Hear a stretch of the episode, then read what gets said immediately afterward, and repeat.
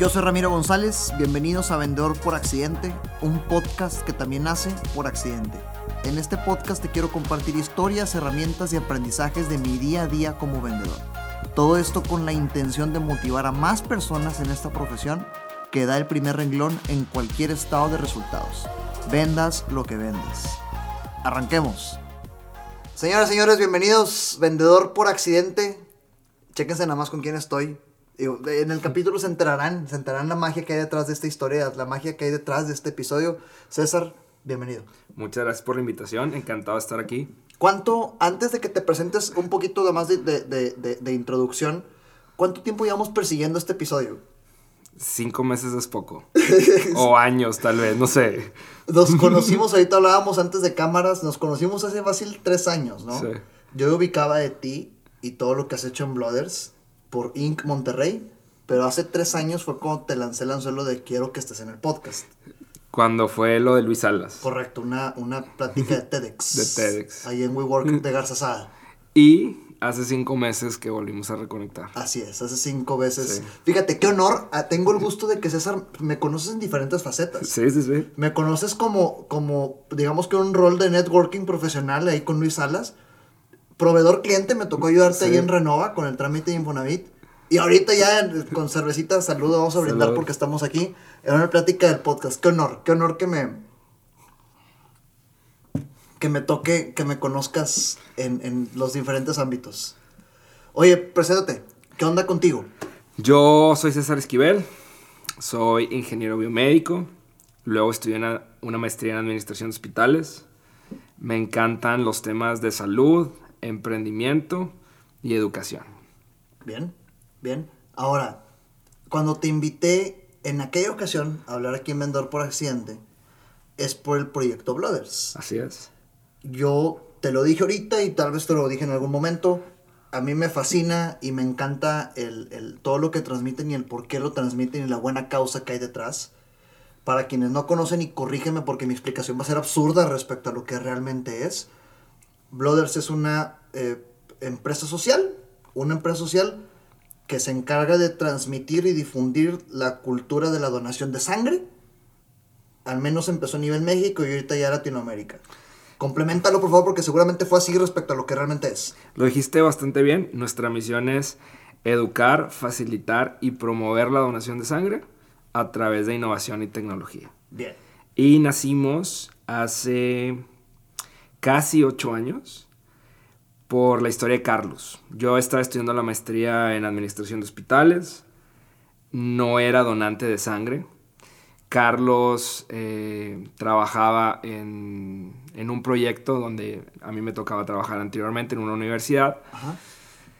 Y yo me quedaba hasta muy altas horas de la, de la noche trabajando. ¿Por qué? Porque yo trabajaba y me iba a estudiar la maestría. Ok, ok.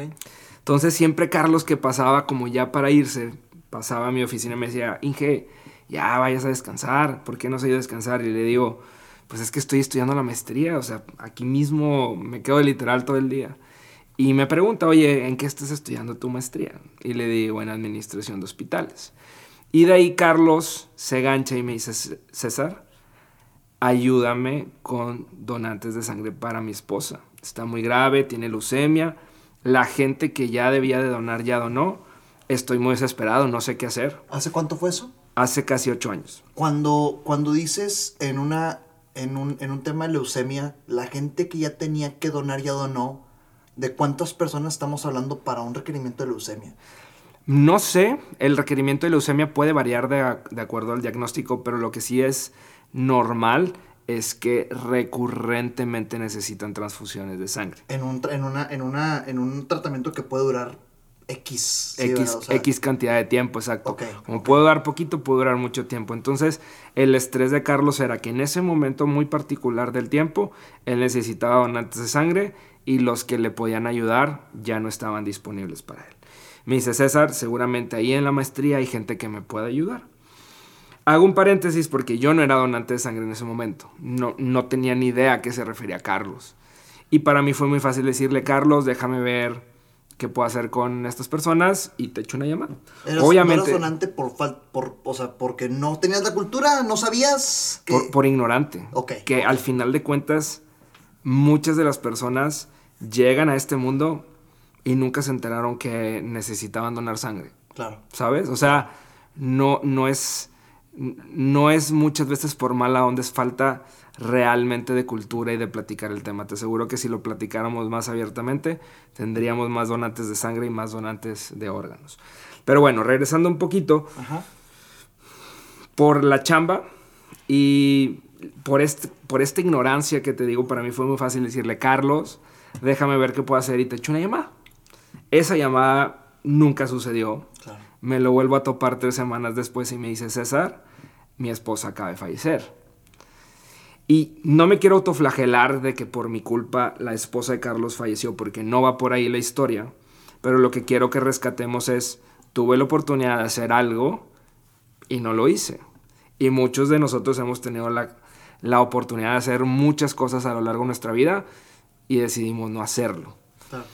Lo que sí hice después de eso, sí, sí fue así como que, ay cabrón, ¿qué le digo, sabes? De entrada. Pero lo que sí hice fue ir a donar sangre. Te cayó, te cayó el golpe fuerte, güey. O sea, Sí, o sea, sí, sí, sí era un proveedor con el cual pasaba cierta cantidad de tiempo dependiendo de los proyectos que trabajábamos. Entonces voy a donar, o sea, le, le- le- le platico a mi hermano, Javier, voy a donar. Y una muy mala experiencia. No voy a decir a dónde fui a donar, pero me tardé seis horas. Y te das cuenta que donar sangre, el, el hecho de, del estar conectado, no puede durar más de 15 minutos. Entonces hay 5 horas con 45 minutos de un proceso muy ineficiente en el que de verdad si los bancos de sangre se ponen las pilas entre 45 minutos a 90 minutos, es más que suficiente. Yo decía, oye, neta la gente por algo no dona. O sea, Ahora, es ir a perder la mitad de tu día. Esas seis horas que te tocó a ti en ese momento de con la intención de ir a donar era un común denominador, o sea, era normal. Es, es hasta la fecha en algunos lugares es normal. Tienes que llegar a las 6 de la mañana, se dan ciertas fichas, si no alcanzas una ficha, pues no pudiste donar. Y normalmente como funciona el sistema, digo normalmente porque ahorita vamos a platicar de todos los cambios que se han hecho, pero en muchos lugares normalmente es, ¿quieres que operemos a tu paciente? Tú consigues los donadores. ¿Ok? Y ok. por eso se vuelve un estrés para el familiar. Entonces imagínate, tienes a alguien en el hospital. Todo, perdón por el francés, pero todo el desmadre que esto significa. en este, en este programa. Luego te dicen, si no consigues donantes, no te opera tu paciente. La Oye, lana, yo siento que No, el no, tema Sí, sí, sí. es... Hay una responsabilidad del banco de sangre. Entiendo que no tenemos una cultura de donación de sangre, pero ¿qué estamos haciendo para cambiar eso? ¿Sabes? Y si te tardas seis horas, si llega un donante y no le das los requisitos adecuados o le dices, no, es que usted tuvo hepatitis, ya no puede donar de por vida, cuando si te dio hepatitis antes de los 11 años, sí puedes donar, empezamos a alimentar un sistema perfecto para que la gente no done. Ok. No sé si a ti te platicaron donación de sangre en primaria. Seguramente no. No, no, no, no, Ni en secundaria, ni en preparatoria. Tal vez en la universidad te tocó ver alguna campaña, pero una campaña sin sentido. En Pero el- ahí te va. Como yo, estoy seguro que la mayoría de las personas que nos escuchan vivieron la donación de sangre. A ti te tocó con una experiencia de un conocido que murió, falleció un familiar de este conocido. A mí me conoció con un fami- a mí me tocó, perdón, con un familiar que necesitaba donación de sangre. Y si no te hubiera tocado con ese familiar, tal vez hasta la fecha, mm, tal vez, ¿sabes? Es Estarías decir, ajeno. hasta que sucede el problema es cuando entendemos que la donación de sangre es importante. Exactamente. Y, y es la cultura, al menos, que, que, que quiero pensar que ya se está cambiando, ¿verdad? Pero pues que tal vez actualmente existe. Ahí vamos, ahí vamos. Pero sí, es un tema que no platicamos en la primaria, ni en la secundaria, ni en la preparatoria. En la universidad puede que exista alguna de estas campañas, pero ya son campañas realmente que yo les digo es como vampiros, ¿no? Ir a agarrar la sangre y listo. ¿Ok? Pero muchas veces carecen de todo el trasfondo de sensibilización, de generar comunidad y de generar cultura, ¿no? Claro, claro. Entonces, así es como, eh, como empiezo a involucrarme en el tema de donación de sangre. Y luego le platico a Javier. Javier es mi hermano. Él es eh, programador. Y Javier en ese momento estaba, creo que en el primero o segundo año de la carrera. Ok. Era muy inquieto el canijo. Y me dice, me voy a ir a... Los, lo habían seleccionado para irse a un tema que se llama Startup Bus. Ajá. Literal, como el nombre lo dice, es un camioncito que salía de Ciudad de México y llegaba a un festival que se llama South by Southwest en, la- en Austin, Texas. Es famoso, ¿verdad? Ese Es, festival. es muy famoso para el tema de música, artes. Sí, y sí, ca- sí, ha lo- crecido mucho ese festival. Ajá. Y últimamente también el tema de tecnología. Entonces, de Ciudad de México a Austin iban literal en el camioncito programando.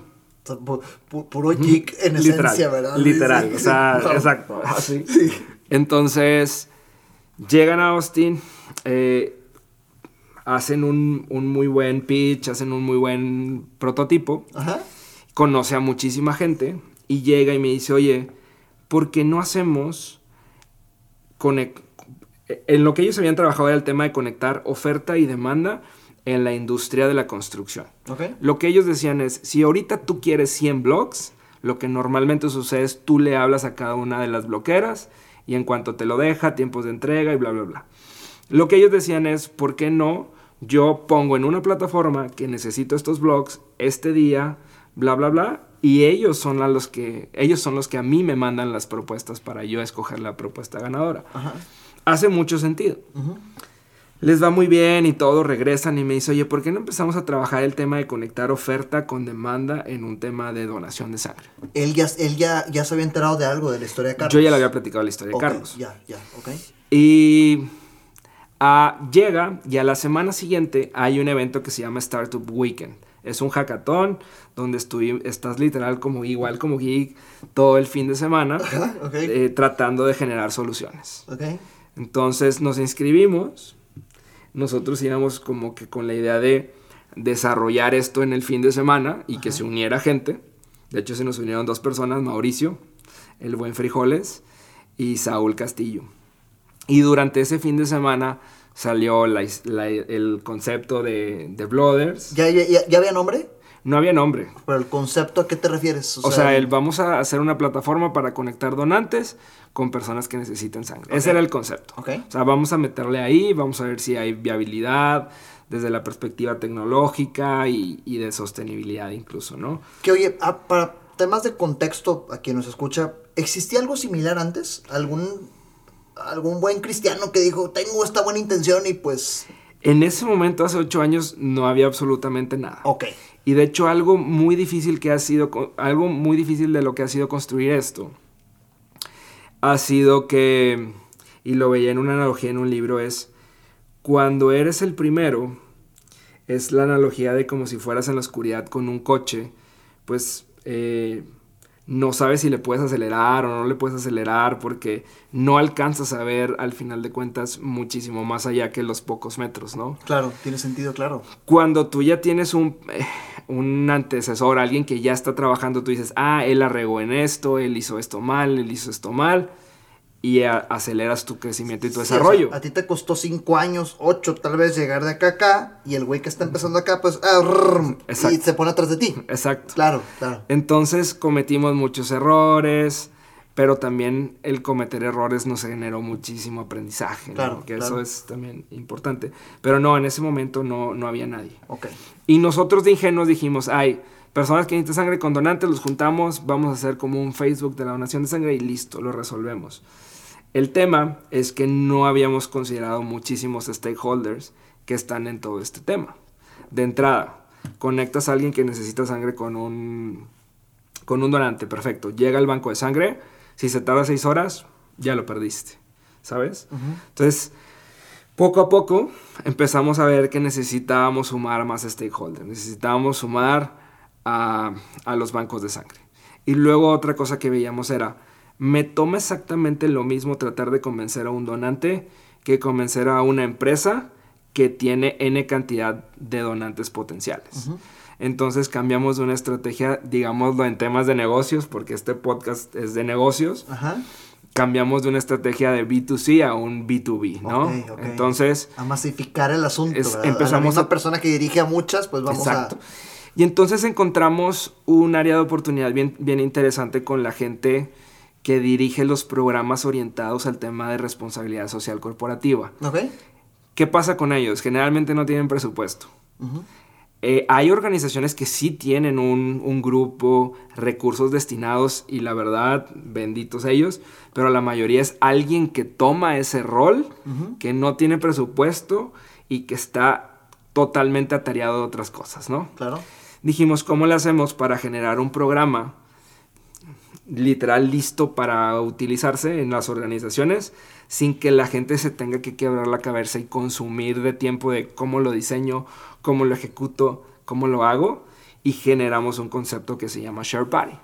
Una Share Party es una fiesta para celebrar la vida donde literal vamos a las organizaciones y hacemos todo el tema de comunicación, de diseño, hacemos una landing page para que la gente se registre. Es muy importante para nosotros el tema del tiempo. Entonces, oye, yo tengo una junta en tal horario, perfecto, no te va a tomar más de 60 minutos, haces tu cita y gestionamos todo el, toda la, la campaña dentro de las organizaciones. Y ahorita más importante el tema de conglomeraciones, entonces con citas pues queda perfecto, ¿no? Claro, claro. Que de hecho, durante la pandemia, eh, empezamos a apoyar a muchísimos más bancos de sangre a regalarles. Nosotros regalamos una parte de nuestro software para que empezaran a ordenar estos procesos de, oye, no aglomeres a tu gente, que lleguen con citas, empieza a ordenar tus procesos. Y actualmente apoyamos a más de 80 bancos de sangre con software gratuito. ¿En dónde? En, México, solo en, México. Fíjate, y, y, qué bueno que lo pones sobre la mesa, porque ese, ese software, entiendo por lo que me platicaste ahorita fuera de cámaras, y, quiero empezar por ahí. ¿Cómo le haces para mantener una empresa social? O sea, eh, muy bonita la intención. Es muy cursi, muy romántica y pues, y pues por eso me, me encantaba que estuvieras aquí, ¿verdad? Para platicar y compartir el porqué y la buena causa que todo Blooders implica. Pero fíjate, una vez, eh, déjame te lo platico con esta analogía. Una vez vi un programa de Shark Tank en donde Rodrigo Herrera, el, fundador de Genoma Lab, hace trizas a una niña joven emprendedora porque ella llega con, no me acuerdo qué producto o solución, que dice, no, que este producto va a, salvar a la contaminación, ya no va a haber nada, va, vas a ver que se quita el calentamiento global. Era el producto mágico. Pero cuando ven números, o sea, no solo, no solo de no había ventas, sino números rojos como de por vida, ¿verdad? Entonces todos la batean y Rodrigo Herrera le dice, oye, pues déjame te digo por qué. O sea, no puede haber uno si no hay otro. O sea, por más buena intención que tengas, si no es negocio, deja de haber buena intención. Tiene que haber negocio para que haya buena intención. Hay una persona que una vez me dijo, no money, no mission. Ven. Así de sencillo. Claro. ¿Quieres generar impacto? Hasta el momento yo no conozco una, una, empresa social o una organización de la sociedad civil que con poquito de dinero haya generado un gran impacto. Claro. Generalmente van de la mano. Se necesita billete, pues es la realidad. O sea, el, sistema mundial así funciona, pues, o sea. Pero ahorita el emprendimiento social parece como este, como este weirdo, ¿no? Así como este emprendimiento de los raros. Claro. pero en menos de cinco años, Ramiro, te aseguro que quien no genere un impacto en la comunidad, sea ambiental, sea con sus propios trabajadores, o sea, comprometiendo realmente con, tus trabajadores o con tus proveedores o con una problemática en particular de la comunidad, eh, está destinado al fracaso. ¿Por qué? Porque tú en tus decisiones de compra te vas a topar con estas empresas que sí están generando impacto a, la comunidad y una que no está generando impacto. ¿Por quién te vas a ir? Claro, pues la que genera impacto. y Nuestras, nuestras generaciones sí están conscientes de ese tipo de decisiones cuando compramos, ¿sabes? Claro, Ya tenemos decisiones más conscientes entre, oye, compro una camisa que se hizo en China y le hizo un niño de 5 años probablemente, casi esclavitud, o una con prácticas sustentables que probablemente me va a costar más. Pero ya hay gente que empieza a tomar esta decisión, claro, ¿sabes? sí. Y ahorita es una como una tendencia, pero en un futuro va a ser el must, ¿sabes? Ahorita es un nice to have, va a ser un must. ¿Tú qué opinas? Fíjate, es un tema controversial, tal vez fuera de, de, de, de Blooders y el, concepto que tú traes, pero oye, eso significa que muchas empresas con doble moral van a, van a procurar prácticas sustentables con fines capitalistas. Entonces la intención es no, no sana, me explico. O sea, la intención no, no, es, no es bonita. Pero, eh, o sea, es, va, va, a empezar a pasar eso. Pero el consumidor, o sea, el consumidor lo detecta, ¿sabes? Ok. O sea, hay empresas que nacen con un propósito. Claro. Y el propósito es generar impactos y, y generar negocio. No deben de estar separados porque si no hay negocio no hay impacto.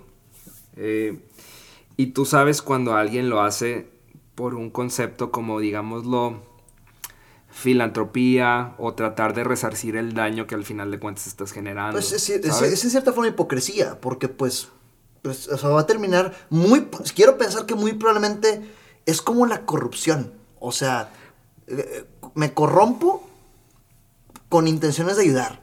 ¿Sí, ¿Sí, me explico? Entonces, va, va, va, a terminar pasando eso. ¿Cuál es tu opinión respecto? ¿Tú que estás metido y naciste como empresa social? ¿Qué opinas de, de, de, de esa no sé si doble moral sea un buen término, ¿verdad? Mira, yo lo veo ahorita. Mis clientes, ¿qué prefieren? Ajá. Ramiro, un software, que es un software, llamémoslo me me mecánico, tecnología, listo. ¿Correcto? O un software que te ayuda a gestionar toda la parte de tu comunidad de donantes de sangre hasta que lleguen y te ayuda a gestionar a que regresen. No nada más es un tema mecánico de que llegue y listo salió, sino cómo alimentamos esos lazos una, o también una empresa social que apoya a otras organizaciones, a otros bancos de sangre con tecnología, porque algo que es bien importante para nosotros y siempre lo decimos es, nos importa que dones, claro. donde quieras, cuando quieras, como quieras, como puedas, dona. Si es en, en, en bancos de sangre que tienen mi sistema o no, no importa. Entonces, lo importante al final de cuentas es que done sangre. Entonces, el consumidor sabe al final de cuentas qué es lo que está comprando, uh -huh. ¿sabes? Si ahorita mi competencia dijera, ay, ¿sabes qué? Voy a empezar a apoyar a las comunidades de donantes y bla, bla, bla. No es tan genuino, ¿sabes? Pudiera llegar a serlo, pero creo que es un tema, ahora sí que, de, del cliente, ¿no? Lo, detect lo detectaría por, por, fácilmente. Por ahí estoy en un grupo de emprendedores en salud y por ahí salió un tema de que hay como que ciertas empresas ya, digamos, de la vieja escuela tratando como de propiciar ciertas normas o esquemas uh -huh. para que el emprendimiento de las startups no llegue al final de cuentas. Y estaban muy preocupados y yo les decía, chavos, ni se estresen. El mercado es el que manda. El cliente es el que va a decir qué es lo que quiere y qué es lo que no quiere. Claro. Si traes una propuesta innovadora, que genere impacto versus algo que tecnológicamente ya está obsoleto, dime tú qué vas a escoger. Claro, sí, o sea, o sea la decisión impacto. no es tan sí. complicada al final de cuentas, ¿sabes? Claro, claro, claro. Entonces, yo no, no sé cuánto nos vamos a tardar, espero que poco, uh -huh. pero este movimiento de empresas sociales o empresas con propósito, eh, al final de cuentas, eh, creo que está cambiando el paradigma de de las asociaciones de, so de, la sociedad civil, porque qué es lo que pasaba y nos pasó a nosotros, como nosotros nacimos con un proyecto donde yo decía, oye, yo con mi sueldo fondeo esto. Sí, pues ¿y cuánto eh, tiempo duraste así? ¿Cuánto tiempo Tres duró años. Tres años duró Blooders con meterle, meterle, meterle. El problema meterle. es que llega un punto en el que dices, ay cabrón, ya no me alcanza. Por más buena intención, o sea, es de realidad. Por o sea, más buena onda que quiero hacer, ya sí. no tengo lana. O ya no le quiero meter porque necesito hacer otros proyectos en mi proyecto de vida. Claro. ¿Sabes? Entonces, ¿qué es lo que pasa normalmente con las organizaciones? Se les acaba el dinero y se acaba el impacto. Uh -huh. O luego empezamos a hacer eventos, empezamos a hacer conciertos y nos, de, nos separamos de lo que realmente hacemos. Uh -huh. No nacimos para hacer conciertos, no nacimos para hacer carreras y nos estamos separando de lo que sí debimos de hacer todos los días. Claro. Entonces creo que como organizaciones debemos de luchar por cómo hacemos todos los días a lo que fuimos llamados a nacer. Claro. Y necesitas generar sí o sí un modelo de sostenibilidad. Que esté directamente relacionado con el por qué nace lo que hiciste. Exactamente. Háblame de eso. O sea, pasaron los tres años, billete tras billete, tras billete, tras billete. Asumo que fue un punto de quiebre importante te diste cuenta que había, era, era necesario generar algo que diera dinero y aparte tu hermano llega con esta idea de por qué no ¿Cómo mezclaste estas dos cosas? O sea, ¿cómo mezclaste la idea de, de tu hermano el programador con la frustración de que generar algo? Mira, fue un proceso bien natural y en esta parte de ir conociendo a nuestros clientes, generamos las share parties, ¿no? ¿Sí? Y nos íbamos. Siguen vivas esas, ¿verdad? Yo he, visto, Claro. yo he visto publicidad de eso. Sí, sí, sí. sí, sí, sí. De hecho, no sé si esta semana o la siguiente tenemos una abierta al, a- al público, entonces por ahí chéquenos en, en las redes. Va, este, Tenemos- sí o sí, este, o sea, yo y el equipo, déjame veo cómo puedo llevar aparte del equipo y, y que quedes en serio, eh, o sea, que- Armamos algo. Sí, por favor, a mí Va. me interesa, te lo dije ahorita fuera de cámaras, que llevo varios intentos queriendo donar sangre. Quiero, Va, va, quiero va, armamos formar algo. Por favor. Entonces el- vamos a las campañas, a las share parties, Ajá. y nos damos cuenta de algo bien interesante. Trabajaban todo a, a papel. Ujú. Y había dos tipos de clientes. Uno que trabajaban todo a, a papel porque no tenían un sistema para soportarlo. Y otros que trabajaban todo a papel porque su sistema estaba instalado en el banco de sangre. Entonces llegaban al banco de sangre y todo lo que soportaban lo tenían que volver a, a transcribir. Doble trabajo. Doble trabajo y aparte el error de, de etiquetar mal un tubo y tú sabes, ¿no? Y eso puede generar mucho, mucho problema, ¿no? Totalmente, porque acuérdate que la sangre tiene compatibilidades y bla, bla, bla. Pero bueno, no nos desviemos. Sí, sí, sí, un- sí, sí, sí, está bien. Entonces, eh, lo que veíamos era, ¿por qué no les ayudamos a que al final de cuentas tengan todo su banco de sangre digitalizado? En este tema de la llamada digitalización y toda esta cuestión era, tenían nuestro sistema de citas y llegaban donantes a su banco de sangre, gestionaban sus citas y toda esta parte. Pero luego iban con nosotros a las campañas y ya no pasaba nada. Esa información se perdía y era complicado que los donantes regresaran, hablando de una perspectiva de un loop, ¿no? Entonces, eh, nuestro, di- dijimos, oye, ¿por qué no generamos un, un sistema para gestionar bancos de sangre? Que nos permita tener un modelo para poder apoyar la operación de Blooders. Y así fue nuestra hipótesis, empezamos a trabajarla. Eh, vimos que era un tema bien complicado. eh, muy, muy complicado, pero tuvimos la oportunidad. Yo ahorita te voy a contar esta historia porque es, es un- a mí me encanta Por favor. tenemos literal los mejores mentores para hacer esto en México. No solo en México, sino me atrevo a decir que en Latinoamérica. Y nos apoyaron a crecer, llegar de la A a la B en muchísimo menos tiempo que nos tuviera, hubiera tomado a nosotros. Tuvimos la oportunidad de conocer un banco de sangre en Querétaro, que les vendimos literal, Ramiro, ahora sí que como dicen, de que tú vende y después ves cómo le haces. A ver qué chingados haces, claro, güey. y le vendimos un prototipo, lo básico funcional. Ok. a un muy buen precio también. Tú sabes que cuando empiezas tienes que jugar con esos dos temas, pero para nosotros queríamos decir, tenemos a alguien que está dispuesto a pagar por esta oferta de valor. Llegó ese primer cliente y ese primer cliente nos ayudó a crecer mucho porque fue, oye, el sistema no tiene esto, ah, perfecto, lo desarrollamos. Oye, el sistema no tiene lo otro, perfecto, lo desarrollamos. Y llegó a un nivel en el que el mismo, o sea, crecimos con el banco de sangre. Dice Y mi socio Eugenio que incluso pagas por aprender. O sea, así. eh, No, nos pagaron por aprender. Fíjate, acá fue mejor. Sí, claro, güey. Nos- sí, sí, sí. Literal nos pagaron por aprender. O sea, yo lo Les que tocó decía mejor, es, oiga, nos están pagando X la cantidad que nos paguen, pero estamos aprendiendo a cómo ser un mejor software y una mejor organización al final de cuentas. Claro. Eh, y entonces, eh, pues bueno, es- esa es la manera en que generamos al final de cuentas toda esta parte de, de sostenibilidad, ¿no? Y bueno, ¿qué, qué sucedió después? O sea, estamos hablando que eso pasó hace. ¿Hace, hace cuánto? Qui- quiero encontrar la mezcla. Llega tu hermano de Austin, dicen, Ok. tengo esta idea. Eso fue Este, hace ocho años. Hace ocho años. Pero hace ocho años también nació Brothers. Tantito después. Porque acuérdate que fue, lle- llega de Austin, vamos al Startup Weekend. ¿Sí? ¿Ok? Sí. eh, sale lo de Blooders, nos gusta tanto el tema que dijimos, vamos a seguirle. y duró tres años sin existir. O sea, que la idea del software duró tres años cocinándose. Más bien, al tercer año llega el tema de las share parties. ¿Ok? ¿Ok? Y ahí es donde empezamos a detectar la necesidad. ¿Ok? Desarrollar el software nos tomó dos años. Y luego ya empezamos a venderlo. Realmente el primer cliente, eh, de hecho cumplimos dos años en septiembre, eh, o sea, es- es- este mes. Estábamos hablando, paréntesis que no se te olvide eso. dato cultural es tonto, que nada que ver, pero que acabamos de decir ahorita que me, ayer, estoy seguro que todos somos víctimas de que nos perdemos horas viendo TikToks y Reels. Sí, sí, horas. En el espiral así de... Sí, nos metemos en Facebook y ahí nos podemos consumir horas y le decía que ayer estaba perdido en un video temas de horóscopos y decían que septiembre es el mes en donde las cosas buenas terminan o empiezan. ¿Y qué hablábamos? ¿Se están cumpliendo cuántos años dijiste ahorita? Dos años del primer cliente. Dos años del primer cliente en septiembre. Sí. ¿Sí? Vendedor por accidente cumple dos años en tres, diez días en septiembre. Ahorita Renova, vamos a festejar. Acaba, saludos otra vez, vamos a brindar. Renova acaba de, de cumplir un año en septiembre. Ya, fin de paréntesis, septiembre. Algo tiene septiembre, cabrón. Algo tiene septiembre. Oye, y fíjate que en septiembre del 2017, de hecho cuando ocurre el temblor en la Ciudad de México. Ok. Estábamos aplicando a un concurso que para nosotros cambió la vida. Un concurso de WeWork, de esta eh, empresa. Claro.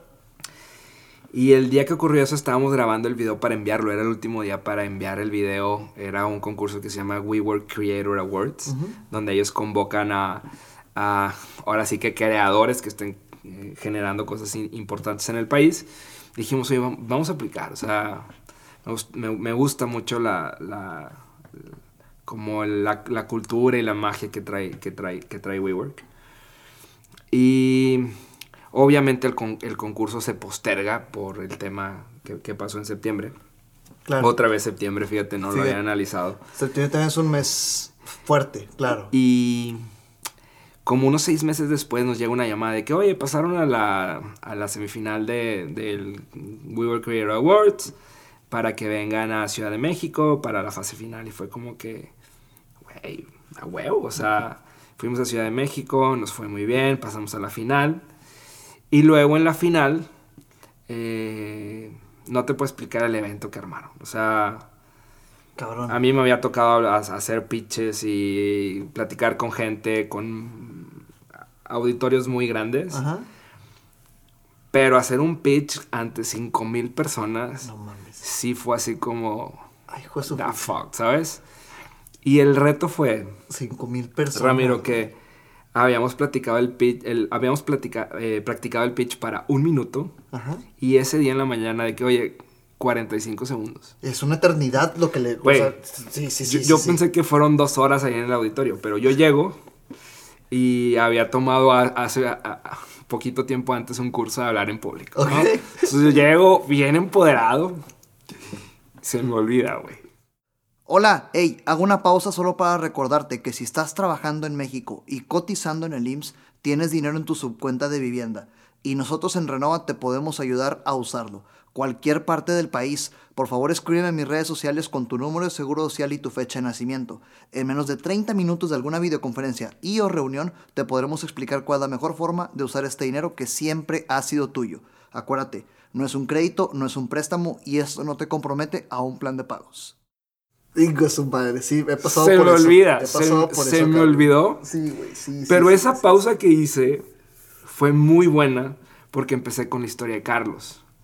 Entonces les digo, oye, hace siete, hace siete, hace, bueno, en ese momento, hace como seis años, no recuerdo, el tema es, hace tantos años, Carlos me pidió ayuda para su esposa y yo no hice nada. Y ahí me arranqué. No, quedó muy bueno el pitch, afortunadamente ganamos y ese premio nos ayudó a tener el oxígeno suficiente junto con unos inversionistas que decidieron apoyar al proyecto de tecnología para que el proyecto empezara. Entonces, ya hace cuatro años estábamos a punto también de, oye, ¿sabes qué? Bye, ya no hay lana, o sea, dediquémonos a otra cosa. Llega el tema de WeWork, gente confía en el proyecto de tecnología y pues el resto es historia, ¿no? Háblame de eso. A mí me interesa mucho saber cómo le hiciste para que eh, se hiciera negocio número uno y para que la buena causa tuviera oxígeno diario, güey. Y sobre todo, has mencionado ahorita, son dos preguntas. ¿Cómo le hiciste para que, para que fuera negocio, para que tuviera oxígeno diario? Y una más, nuestros clientes, nuestros clientes, nuestros clientes, ¿quiénes son los clientes? ¿Qué, o sea, ¿qué empresa se, se, forma después de esto? Porque es una empresa social, Brothers. ¿Qué, onda con toda esa, esa mezcla que lograste hacer bien para que esto siguiera eh, teniendo impacto en la gente? Mira, el oxígeno literalmente fue eh, WeWork. Ajá. Llegan inversionistas para apoyar el proyecto de tecnología, pero ese puente para soportar el desarrollo, o sea, contratar gente y todo ese, todo ese tema son gastos, ¿sabes? Claro, sí, claro, güey. sí. Entonces, WeWork nos ayuda con ese oxígeno, luego llegan los inversionistas y nos ayudan con esa parte. Y así fue como sub- eh, subsidiamos, por así decirlo, esos dos primeros años. Ok. Luego empieza, eh, hace dos años empieza el tema del software y empezamos con una estrategia bien interesante. Generalmente nuestra competencia se enfoca en los clientes grandes, ¿no? En los proyectos, en los clientes grandes. Pero hay un mercado de, llamémosle, bancos de sangre pequeños que nadie atiende. Porque son cuentas pequeñas, eh, que toma al mismo tiempo atender a él que a uno grande. Y empezamos con ellos. Empezamos con uno, con dos, con tres. Esos- Ofre- ofreciéndoles. ofreciéndoles un nuevo modelo de atención, de operación y de cobro. Regresamos a la historia de que tenían todo en papel Sí. y, y luego lo tenían que teclear y el error y todo ese show. Y también innovamos en el modelo de negocio. ¿En qué sentido? A ellos les cobraban por proyecto anual una lana y nosotros cambiamos un modelo de suscripción. Llamémoslo un Netflix, ¿no? Pagan, ellos saben cuánto pagan por mes y no hay sorpresas. Entonces empezamos con los chiquitos, luego un mediano, más chiquitos, dos medianos, tres medianos. Y de repente ya tenemos dos proyectos estatales donde están todos los bancos de sangre con nuestra tecnología conectados. Y no, no posiblemente, y en unos pocos meses, viendo eh, el tema de Colombia. Entonces, Latinoamérica, papá. Hay mucho colombiano que, que me va a vender por accidente. ¿eh? genial. Me, me- me tocó ir a Colombia a dar una conferencia en- hace. Chido. Hace. Ay, cabrón. cu- ¿Cuándo hace cuánto fui a Colombia? Hace poquito antes del COVID. Se come muy bien por ahí. Sí, arroz, le ponen a todo arroz. Colombianos le ponen a todo arroz, sí, a mí me encanta Colombia. Me, me- si vieras, fuera de contexto otra vez, me tocó ir a Andrés Carne de Res. Este, y en la fila, en la fila de Andrés Carne de Res, estaba platicando yo con mis amigos colombianos. Y con el tono de voz que usualmente uso, pues te tiendo a gritar por alguna extraña razón, ¿verdad? Y de repente una mesera pasa vestida de Cleopatra, como que es el ambiente medio mamilas de allá y todo lo bonito, ¿no? Y de repente, ah, detecté un mexicano. Y ok, y me trajeron un tequila. Y me, me atascaron de shots. Esa noche pisteé media botella de tequila sin pagar un solo centavo. Cada que me escuchaban me decían un mexicano, ¿te creen inmune al tequila estos güeyes? O sea, que, sí nos hace daño, o sea, sí nos hace... Oye, pero no sé si te tocó agarrar allá la fiesta. Claro, sí. ¿cómo no? Escuchan a Vicente, escuchan Sí, a Pepe Juan Gabriel, Aguilar, a Juan Gabriel. Gabriel. Juan Gabriel es muy, Sí. muy querido de aquel lado. Sí, sí, sí. Sí. Pero en fin, fin del paréntesis, Colombia, una preciosura de país. En fin, por eso nos consume mucha gente en Colombia, ¿verdad? Qué Entonces, chido. es importante que esta, esta esencia y esta cultura y el porqué de esta, eh, toda esta causa bonita que estás promoviendo, pues va para allá, para todos los colombianos que nos ven y nos escuchan. Así es. Entonces ya, ya no sé ni dónde estábamos, Ramiro, pero bueno, ese es, ese es cómo fuimos creciendo, cómo tuvimos el oxígeno para llegar hasta donde estamos ahorita. No ha sido fácil. El claro, año pasado en la claro. pandemia eh, estuvimos a punto de también decir, oye, ¿sabes qué? Ya dejemos esto. Antes de pandemia, Ah, llega la pandemia ¿ok? y fue, oye, dejemos de hacer esto. O- ok, y lo- el efecto de la... Ya, ok, llega la pandemia, a todos nos asustó, es natural Nos que pues hayamos la- pensado eso, pero ¿tuvo algún efecto positivo Positivísimo. después? ¿Cuánto tardó? y- o sea, porque acabas de decir que estuviste a punto de dar la toalla y de repente que es positivo. ¿Cómo fue ese proceso? Fue algo. Se alinearon así literal. Ahorita que dices que estás escuchando los reels de horóscopos. Se alinearon, cabrón. Pero. Naturalmente, un ciclo de venta es. Ve y visita al cliente en físico. Hazle el demo, convéncelo y espera la decisión de compra. Claro, claro. La pandemia lo que hace es, oye, te conectas por Zoom. Cuando eso antes era imposible. Un Zoom, un Hangouts, haces un demo, oye, me gustó, te compro. Oye, pero por la pandemia, no te preocupes, te capacitamos en línea. No pasaba tampoco eso. Ok, ok. Tenemos clientes que no conozco. ¿En qué sentido? Se conectaron a las capacitaciones y ellos no tenían cámara en su computadora. Entonces ellos nos ven a- veían a nosotros, yo no los conozco. Y probablemente cuando haya un evento de algún congreso o algo, probablemente ellos me van a saludar y yo voy a decir, discúlpame, pero ¿quién eres? Claro, claro, ¿Sabes? claro. Sí. Entonces, así tenemos cinco clientes que durante la pandemia eh, hemos sumado completamente desde la perspectiva digital. ¿Qué pasó con ellos? No pagaron costos de implementación, viáticos, eh, se ahorraron muchísima lana. Ya. Entonces esa propuesta empezó a ser efectiva para muchísimos bancos de sangre. ¿Y qué le frustra a un banco de sangre normalmente? ¿Cuál es la razón por la cual ven en... en- en- ¿Cuál es el nombre de la empresa? Saftu. Saftu. Porque ahorita me lo dijiste antes de, de cámara. ¿Por qué es el nombre Saftu?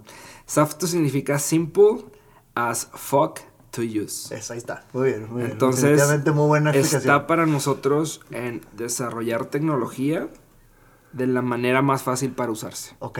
Los softwares de, de bancos de sangre, imagínate que estás usando un Windows 95, Ok. pero haz de cuenta que de repente les dijeron, oye, necesitamos esta función. Ah, bueno, la voy a poner abajo.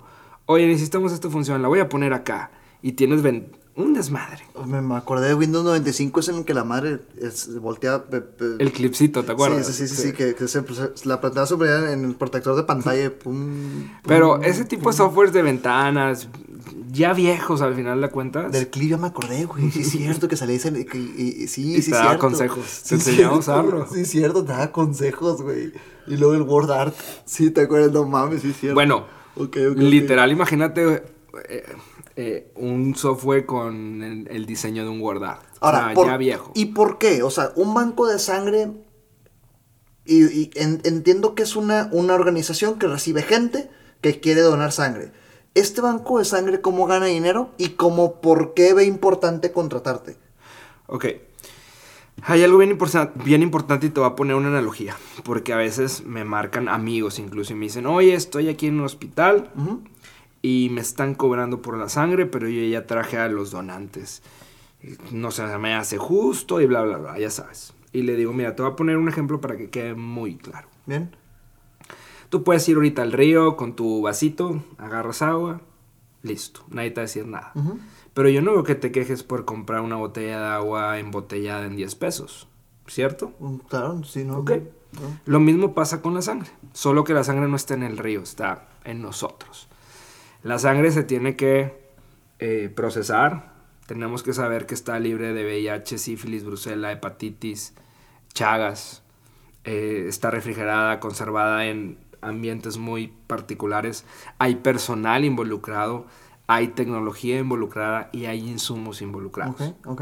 ¿Cómo hacemos para que eso cueste cero? No se puede. No se puede, pues. ¿cu- cuánto- Tiene ¿Cuántas personas están metiendo mano? güey? Muchísimas. Sí, Tiene claro. un costo. Claro. Eso es lo que te cobran cuando, cuando tú ves ahí ese procesamiento. Ok. No lo podemos hacer costo cero. Ok, ok, ok. Luego dice gente, bueno, es que en el, en el sector público no me cobran. Sí te cobran. Te están cobrando con tus cuotas que estás pagando El mes impuesto, papá, que se va para allá. Exacto. Claro, sí. Entonces, there's no free lunch. Claro. No hay lunch gratis No, y eso no cuesta. existe en ningún lugar, claro. Y creo que ese ejemplo de la del, del agua ayuda a ejemplificar a lo mejor de una manera muy burda, pero también muy sencilla, que el agua es gratis, pero yo no veo que te enojes porque la purificaron, la embotellaron, la eh, transportaron y en eso involucran costos. Y es al final de cuentas el costo que te están traspasando a ti también. Claro, claro. Es así vive y sobre, así vive y sobrevive un banco de sangre. Significa que un banco de sangre gana de la, la cuota, cobranza, tal vez, de Del la venta, venta de, de, de sangre para quien quiere ir a, a conseguir este... De la venta de sangre como tal, no, del procesamiento y de los laboratorios que se le tienen que hacer a, es- a ese eh, a esa sangre. Sí, pero digamos que cobran porque alguien vaya a pedir sangre. Para pagar ese tipo de procesamiento y la logística y demás. Ok. Ahora, ¿qué, como- o sea, como por qué un banco de sangre? Yo entiendo lo que dijiste ahorita. Sucede algo muy, muy interesante. Desde, desde tu punto de vista emprendedor, desde el mío emprendedor vendedor, sucede también que tú te enamoras tanto de tu producto que, que tú mismo te lo comprarías, güey, pero venderlo es un pedo. Sí. O sea, es algo muy común. Entonces, ahorita que me decías que todo en papel y que los errores y que quién sabe qué, puede ser una razón tuya por la cual tú mismo te autocomprarías. Claro. Como por qué el banco de sangre ve, a- ve, ve valor en lo que tú haces. O sea, ¿por qué compran? Va, porque tenemos una, una comunidad de donantes que conectamos con esos bancos de sangre. Hay gente que naturalmente va y dona a bancos de sangre de la comunidad de Blooders. ¿Por qué? Porque los atienden bien, quieren pertenecer a esa comunidad. Eso es una, una cosa importante. Es un punto importante. Significa que si alguien se, me- se une a la comunidad de Brothers, se va a evitar esas seis horas absurdas. Exacto. O sea, va a ir a donar sangre y se va a quedar con un buen sabor de boca para donar sangre. Exacto. Los bancos de sangre que están en nuestra plataforma, Ajá. buscamos que tengan precisamente eh, esa como experiencia ante el donante. Qué esa, bueno, esa qué bueno. experiencia del usuario. Qué bueno. Y cuando no sucede, los damos de baja. Ok, qué bueno. Bien. Eso es importante. La segunda es que tenemos herramientas para gestionar que esos donantes que ya llegaron a tu banco de sangre puedan regresar. Desde que te llegue un correo de Ramiro, lo que acabas de hacer es increíble. Eh, has ayudado a impactar en la vida de tres personas. Cada correo que nosotros generamos es personalizado. Yo, eh, yo hace poquito doné por catorceava vez Ajá. y me llegó un correo de que César, fregón lo que haces, has impactado en la vida de 42 personas. Oye, Entonces, un paréntesis importante. ese tipo de mensajes Ajá. son un diferenciador en toda la experiencia de donación de sangre. O sea, no vemos la donación de sangre como un acto de ir a, des- a dar sangre, sino como un acto tan eh, impactante porque literal tú estás en otra persona que necesita tener un seguimiento durante toda etapa, durante cada una de las etapas. Entonces, cada una de las etapas las soportamos con tecnología. ¿Qué pasa con nuestros competidores? No te ayudan en absolutamente nada antes, ni para resolver dudas, ni un tema de citas, ni un tema de, de- que lo puedas poner en tu celular y te mande recordatorios.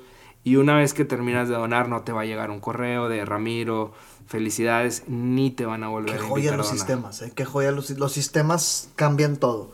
Eh, de- eh, en Renova estamos implementando lo mismo. Queremos implementar lo Entonces, mismo. es un sistema joya. para que el banco de sangre no se preocupe, sino en hacer lo que es bueno haciendo, que es todos los procesos del laboratorio banco de sangre. Ok, Para sí. lo demás, Ajá. yo lo voy a apoyar. Significa que si una persona va al banco de sangre X, tu sistema le ayuda a que regrese al, banco al banco de sangre X y que tenga más producto para vender. Al final de cuentas, los bancos de sangre hacían eso en libretas o en Exceles ¿Ok? o generaban ahí unos gru- grupitos que luego se vulneraba el tema de confidencialidad para invitar a sus donantes. Entonces ya tienen un sistema donde pueden gestionar su comunidad de donantes. Ok. Ahorita decías catorceava vez que te ha tocado donar. Pudiera sonar poco, mucho, depende del contexto en que lo veas. Eh, háblame de eso. Tú que estás tan metido en ese mundo y Sí. compraste la idea de la donación de sangre hace ocho años, Sí. ¿por qué 14 veces? ¿Qué, qué frecuencia de tiempo? A- a- háblanos de, de- de los, del, como el to-do list que tiene que cuidar alguien para donar sangre. Puedes, eh, yo regularmente mínimo dono dos veces al año. ¿Ok? Un hombre sí. puede donar hasta cuatro veces al año eh, sangre. Plaquetas puedes donar 24 veces. ¿Qué, qué diferencia hay? Cuando tú donas plaquetas, lo que sucede es eh, tu sangre entra a una a una máquina, llamémosle así, la cual separa tus plaquetas y lo demás, los demás componentes sanguíneos los regresa. Entonces solamente sacan, por así decirlo, las plaquetas. Es un proceso que dura un poquito más, dura entre 60 minutos, 90 minutos conectado. Mm, pero es muy, eh, al final de cuentas, para eh, temas de tratamiento de, por ejemplo, leucemias que platicábamos con el tema de, Can- de Ok. Carlos, es muy bueno al final de cuentas. Entonces, la diferencia entre donar sangre es donas eh, 450 mililitros generalmente, te tardas 15 minutos y luego tu sangre se- la palabra adecuada es fraccionar, se fracciona en el concentrado eritrocitario, en plasma y en plaquetas. La diferencia de donar plaquetas eh, de manera aislada o por aféresis es que normalmente quien requiere plaquetas en los procesos anteriores juntaban las plaquetas de varias personas, las plaquetas de Ramiro, las plaquetas de César, las plaquetas de varios donantes, las juntaban y eran las que les transfundían. O sea, en, mi mente yo, ignorantemente, porque tengo que declarar, soy un ignorante en el tema, en mi mente plaquetas son tubos. ¿Estoy bien? No, no. Ok, porque O bueno, dices plaquetas y me imagino un tubo de sangre y luego dices donar sangre, pues qué diferencia hay. estás donando exactamente, o sea, el proceso es el mismo, Ajá. solo que el, el equipo va a separar las plaquetas y va a regresarte lo demás. Tienes una sola aguja, pero tiene una doble vía. Entonces, por un lado está saliendo la sangre y por el otro está regresando. Y en el equipo se quedan las plaquetas. Oh, ya. O sea que al final de donar plaquetas te quedaste con la misma cantidad de litros de sangre. Un poquito menos, pero solamente donaste las plaquetas. De hecho, en un tema de. de. ¿Cómo explicarlo? Como de. Yo cuando dono sangre, generalmente siento un poquito como de sueño, ¿sabes? Es normal, estás perdiendo una parte de líquido, llamémoslo así. Lo recuperas eh, ingiriendo líquidos. Pero cuando dono plaquetas, generalmente me recupero más rápido, porque Ok. solamente doné las plaquetas. Ok, ok. Y, y bueno, significa que... A mí, a mí me pasa eso. Pero significa que al donar sangre es una cantidad más fuerte.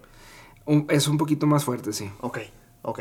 Pero el donar plaquetas es más tiempo, la aguja está un poquito más grande. Te decía ahorita que me causó No, mucho no, cualquier, eso. no cualquier persona eh, es apta para donar. Entonces, he donado 14 veces sangre y he donado 4 veces plaquetas. Ok. Ahora, ah, sigamos hablando de los, los, lo- como que los cuidados importantes de las personas que tienen que considerar donar sangre. Una es, eh, dijiste que un hombre puede donar hasta cuatro veces al año. Mujeres 3. Mujeres tres. En el caso de sangre. Ok, Plaquetas puedes donar 24 veces al año, bien. eh, básicamente cada 15 días. Ok.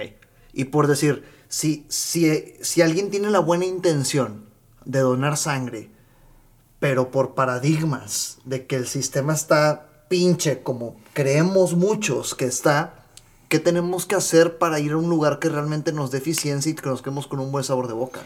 Mira, primero, para quitarte todos estos temas mentales, te metes a nuestra página. Ok. y tenemos un chatbot que te va a contestar en tiempo real las preguntas más eh, comunes, ¿no? Oye, tengo tatuajes, piercings, eh, ¿puedo donar o no puedo donar? Te va a decir en tiempo real. Si ya resolviste ese tema, porque trabajamos mucho la parte de sensibilización, lo que sigue es pues que puedas eh, ir a donar sangre. ¿Cómo puedes hacerlo? Puedes ir a una share party, porque hacemos share parties abiertas al público. O puedes eh, ir a un banco de sangre. O también puedes convertirte en un líder para hacer una share party en tu organización o con tu comunidad, al final de cuentas. Entonces, son las maneras en las que puedes colaborar. Ya. ¿Cuesta? ¿Alguien tiene que pagar? O sea, ¿no? Nadie. Ok. Ni haciendo una share party, ni yendo a donar, nunca, nunca pagas. Insisto, estás quitando la mugre mental que existe. Ahora, hay otro, hay otro tema muy interesante aquí, César. Estoy seguro que como yo, muchos piensan, eh, eh, yo veo el tema de la donación de sangre como algo que está mezclado con hospitales, mezclado con gobierno, política, por lo tanto digo, qué hueva. Ha de haber un sistema que está, que está horrible. Pero por lo que me has platicado hay cosas muy buenas que no vemos. O sea, que, que es importante que sepamos quienes hemos pensado esto para que realmente nos animemos a hacerlo. Respecto al sistema, respecto al- a las cosas buenas que se están haciendo que no vemos y que no publican, o al menos no, no, no, no llegan a nosotros. Sí, creo que falta comunicarlo, pero realmente está, está habiendo un cambio. Este último 14 de junio, el 14 de junio es el Día Mundial del Donante de Sangre. Ok. Cada año e- este día en particular se escoge para prom- promover eh, la cultura de donación de sangre. Eh, por primera vez, eh, junto con el Centro Nacional de Transfusión Sanguínea, tres organizaciones mexicanas estuvimos compartiendo y platicando sobre esto. ¿Ok? Entonces, por primera vez en muchísimo tiempo, eh, el gobierno está abierto a colaborar con otros entes y organizaciones. Eso es muy positivo. Y es muy bueno porque así como nosotros estamos trabajando, hay otras organizaciones trabajando. Y necesitamos que haya más. Entonces, eh, creo que es muy importante lo que se está haciendo. Sí, a lo mejor al- algunos años atrás o la gente piensa que no se está trabajando, pero te lo prometo que se está trabajando demasiado. Y nosotros también no, no solo nos quedamos en el tema de share parties. Vimos que había una gran oportunidad en platicar ese tema desde eh, una perspectiva en primaria, por ejemplo. Pues fíjate, sí. Ir a platicar con los niños. Claro. Pero que el proceso educativo también terminara en una acción de los papás o los maestros o el personal administrativo. Claro. Y hemos hecho ya mucha, muchas share parties en colegios y escuelas. Okay. Y es bien satisfactorio porque los papás se acercan y nos dicen, oye, no sabía que podía donar sangre o no sabía que se debía hacer con cierta frecuencia. Entonces es algo bien bonito porque tenemos toda una investigación sobre eso. Cuando vamos a una escuela, el 70% de las personas que van en una primera vez regresan. Y es muy alto. El 70% de las personas que van por primera regresan. Exacto. Fíjate todo lo que hay detrás, güey. Te acabas de aventar un oye, voy con los bancos de sangre, les ofrezco un sistema que hagan que el, ambiente y que la experiencia sea favorable para que ellos rindan más, más eficientes, más rentable, también que el usuario vea que es fácil, no se mame seis horas, tenga una buena experiencia y ahí está el resultado, güey. O sea, ahí está el resultado. Los donantes regresan. Ahí está el resultado. Cuando los donantes los atiendes bien.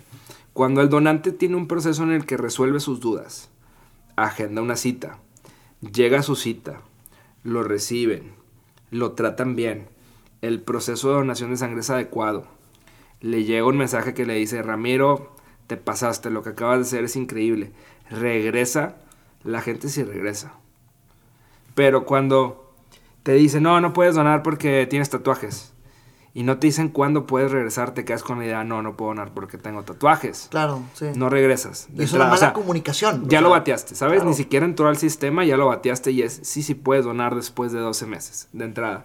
Pero bueno, partiendo de que ya brincó esa primera etapa, te tardas 6 horas. A veces, eh, a veces parecieran en algunos lugares que uno es el que va a hacerles el favor, cuando es todo lo contrario, ¿sabes? Entonces es realmente ser recíprocos, considerados en el, de, en el tema de, oye, gracias por venir a salvar vidas, ¿sabes? Entonces hay que cambiar mucho como este proceso de hacerlo más humano, hacerlo más consciente, entender la cuestión del tiempo, que la generación de los llamados millennials, centennials, lo valora cada vez más y no te puedes tardar seis horas con ellos. Pues Entonces es adaptarte a las, al concepto, al contexto, perdón, de tecnología y de tiempo que existe en la actualidad, donde la gente no se va a tardar seis horas. Eh, y si no le ofreces este tema de citas y, toda la experiencia del usuario, el donante no va a venir. Entonces ahí es donde estamos nosotros. No somos solo un software, ¿sabes? O sea, cuando nos dicen, ah, nomás es un software, va muchísimo más allá de ser un software. Claro. Somos un aliado para el banco de sangre para que mejore toda su experiencia con su comunidad, con sus donantes. A todos nos conviene que haya más donantes. Porque en la medida de que haya una cultura mayor de donación de sangre, en un futuro tú y yo vamos a batallar menos para conseguir sangre para un familiar o para un amigo. Y ese es el tema, güey. O sea, nos esperamos a que haya un pedo. Sí. Para que veamos lo importante que es. Ahorita decías, y, yo, yo, yo, creo que estos son como que puntos importantes que vale la pena que la gente ignorante entendamos y conozcamos. Dices que, les llega un mensaje de tu vida tu sangre impactará tres vidas. O sea, cuando donas sangre, olvídate las plaquetas, cuando donas sangre, ¿cuánta sangre es? Y realmente, cuando dices impacta tres vidas, ¿qué significa? O sea, ¿cómo funciona eso? Cuando donas sangre, tu sangre es generalmente, y decimos puede impactar hasta tres vidas porque se separa en plaquetas, en plasma y en el concentrado, concentrado eritrocitario. Entonces, potencialmente, cada vez que tú donas sangre, tienes eh, el potencial, la habilidad de salvar hasta tres vidas. Entonces, también para nosotros resulta importante que empecemos a contabilizar como esa cuestión, ¿sabes? De tu impacto. ¿Cuál es el impacto que tú has generado en este mundo? Porque hay algo que empezamos a investigar y es que la donación de sangre es muy intangible. Para empezar, es un proceso no racional. Nadie se levanta de que, ah, hoy tengo ganas de donar sangre. No sucede en la Claro, güey, sí, claro. Nadie, o sea, nadie. Eh, los locos tal vez ya lo programamos y todo, pero un, alguien en general que no ha tenido un contacto con esto no se levanta queriendo ir a donar sangre. Desde el paradigma de lo incómodo que pudiera ser tener una aguja. Y no sé, quiero pensar también que algo que te, que te sustrae sangre es un poquito más grueso que normal, güey. Entonces, no, o sea, desde eso, güey. Eh, eh, Entonces, eh, e- esa parte es como, sabes, como hay, hay, hay que al final de cuentas cuidarla muchísimo. Claro, claro. Eh, ya, ya me perdí en qué punto.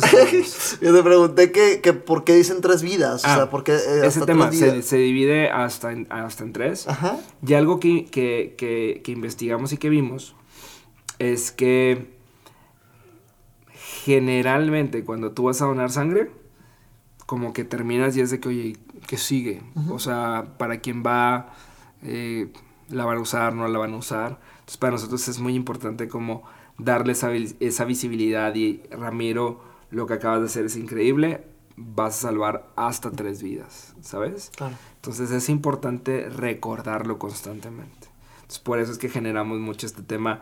Tenemos unos badges y tenemos ahí como, como un- todo un tema de experiencia para los donantes. Al final de cuentas de generar comunidad. Eh, hicimos una campaña con, te platicaba con Uber, Sí, donde sí, Uber sí. en la pandemia La contaste fuera, ¿eh? Entonces donde- es importante don- que te platiquemos. donde Uber se compromete durante la pandemia a, para bajar el riesgo de contagio del transporte público a regalar los viajes a los bancos de sangre, a ciertos bancos de sangre. Y increíble la campaña que logramos, ¿sabes? Eh, también para ahí fue, para nosotros fue como algo bien bonito, porque Uber se acerca, co-creamos la campaña, o sea, fue un proyecto muy, muy, muy lindo. Se salvaron vidas.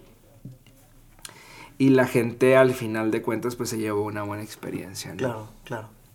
Sí, entonces, algo que es bien importante para nosotros es generar experiencias en torno a la donación de sangre. Y Y, si- y que el banco de sangre entienda Ajá.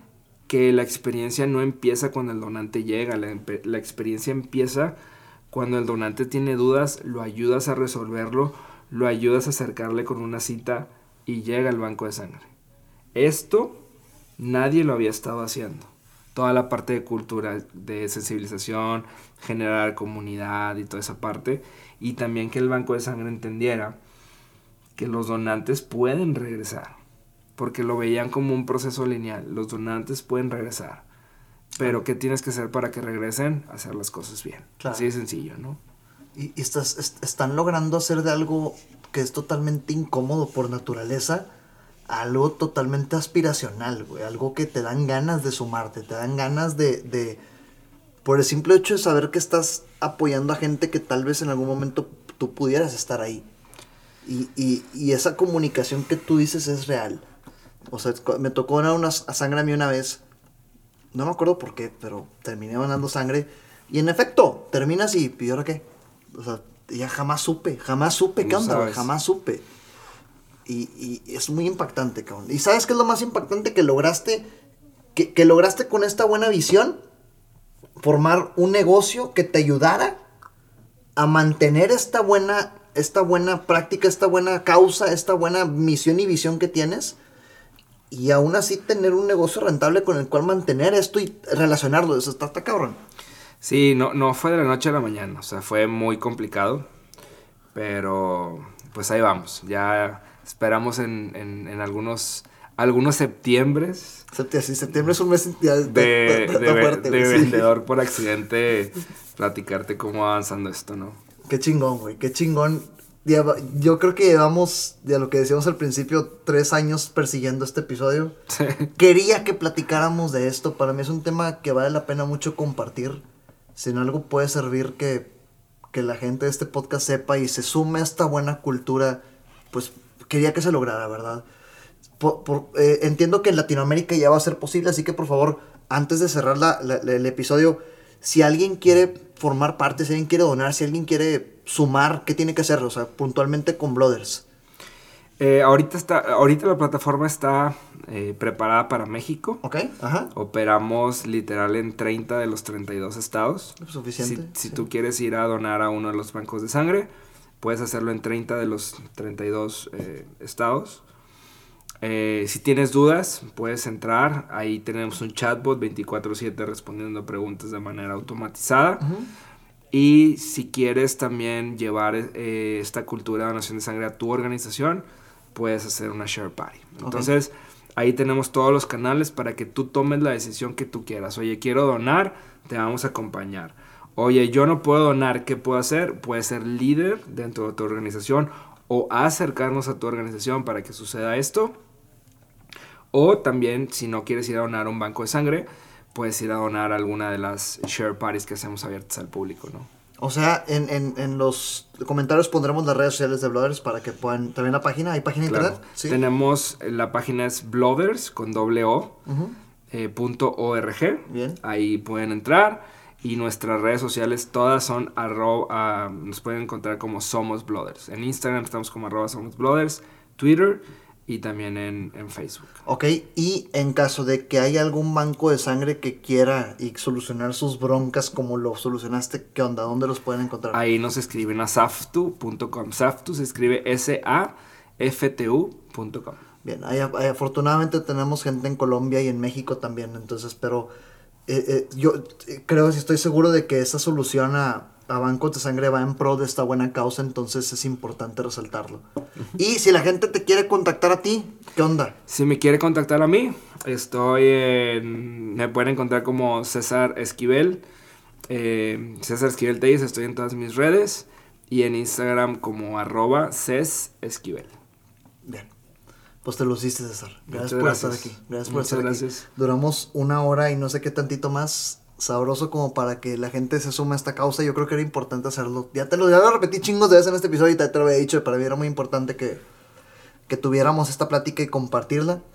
Entonces, gracias. Espera que pues, próxima semana se sube este episodio y, y, y lo compartimos. Muchas gracias. Gracias. Recuerda que nada de lo que escuchaste aquí sirve de algo si no lo ejecutas. Gracias por escucharme, comparte para llegar y motivar a más personas. Sígueme en redes sociales como arroba Ram en Facebook, Instagram, YouTube y LinkedIn.